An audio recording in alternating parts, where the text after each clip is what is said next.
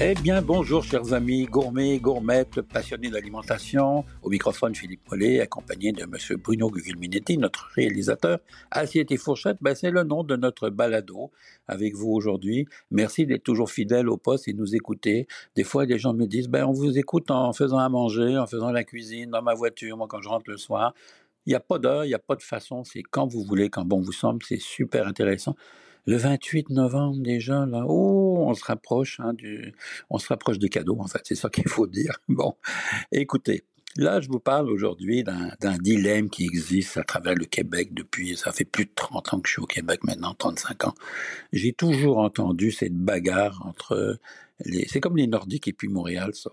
C'est la tourtière du lac Saint-Jean. Bon, les puristes vont vous dire la tourtière du lac Saint-Jean. Moi, j'ai eu l'occasion euh, cette semaine de faire avec euh, des groupes de bénévoles pour euh, un centre d'action de bénévoles des tourtières pour donner un peu d'argent aux gens qui en ont besoin.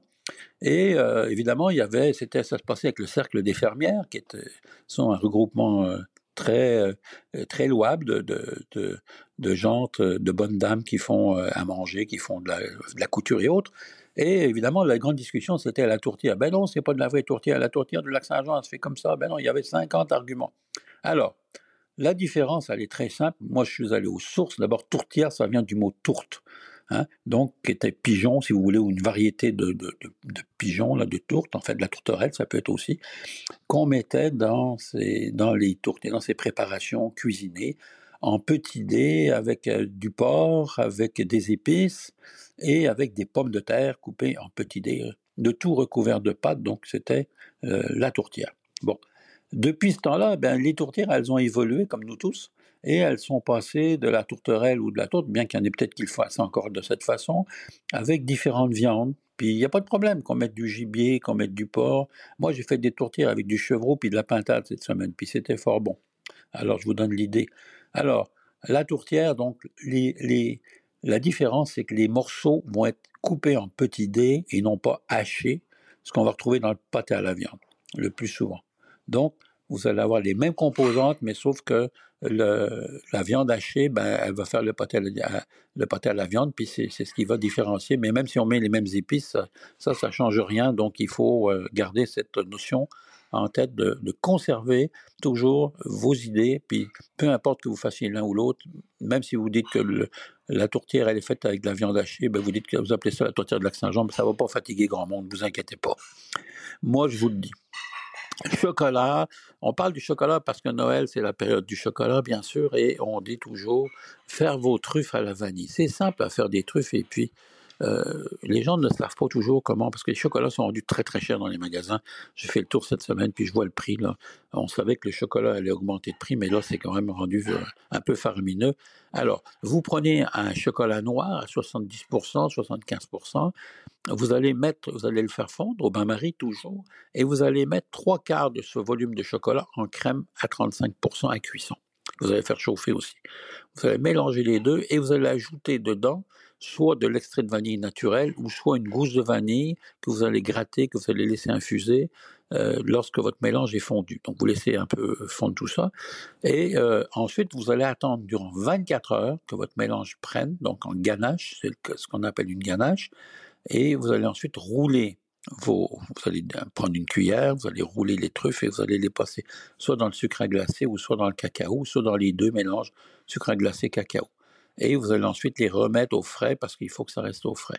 Là, vous allez avoir vos truffes. C'est aussi simple que ça là, à faire. C'est aussi simple, c'est pas compliqué. Puis vous allez tellement être content, vous allez acheter dans les magasins qui vendent, vous savez, des tas de bricoles. On, y va tous. On dit qu'on veut pas y aller, mais on y va tous. Euh, ça commence par un D, pas de dollars, mais pas loin. Et vous allez acheter des petites cups dans en métal ou en plastique ou en, papier, c'est mieux encore en papier, et vous allez mettre vos truffes à l'intérieur, ça sera très joli, puis trouvez-vous une belle boîte et vous allez faire un vrai grand plaisir à plein de monde. Donc voilà ce que je vous recommande. Maintenant, attention au sucre déguisé. Il y a beaucoup de sucres déguisés qu'on trouve sur le marché. Quand je dis des sucres déguisés, c'est les bonbons avec plein de glucose, comme les cannes de Noël, là, c'est pas ce qu'il y a de mieux pour la santé. Je vous dis tout de suite, c'est beau, c'est cute, mais mangez-en pas trop parce que c'est pas ce qu'il y a de mieux. Il y a beaucoup, beaucoup de glucose et souvent il y a des additifs de colorants qui sont pas des, additifs de colorants naturels. Alors, faites attention à vous pour tout ça. Ben, un vin chaud aux épices, quand on va euh, en Allemagne ou quand on va en Europe, à Strasbourg, dans les marchés de Noël, on a l'occasion d'être dehors euh, et d'avoir le fameux Glühwein, le vin chaud qu'on vous sert avec des épices. Et moi, j'ai décidé de faire un vin chaud aux épices et à l'érable. Alors, je vous donne la recette, c'est très simple. D'ailleurs, vous pouvez le faire avec du cidre. Hein. Un cidre chaud aussi, ça se prend bien, c'est très agréable. Vous prenez une bouteille de vin, euh, vous n'êtes pas obligé de prendre une bouteille de vin à, à 200 piastres, on s'entend. Prenez une bouteille de vin correcte, mais pas, pas à 200 piastres, on s'entend pour faire ça. Vous allez le faire chauffer et vous allez ajouter dans un coton fromage un bâton de cannelle, vous allez ajouter des, de, quatre clous de girofle, vous allez ajouter euh, deux baies de écrasées, vous allez ajouter quatre ou trois anis étoilés, vous savez les fameux anis étoilés, vous allez ajouter une ou deux feuilles de une feuille de laurier, mais moi je mets un peu de laurier dedans, ça donne un petit goût mais tout à fait particulier, et un peu de, de muscade.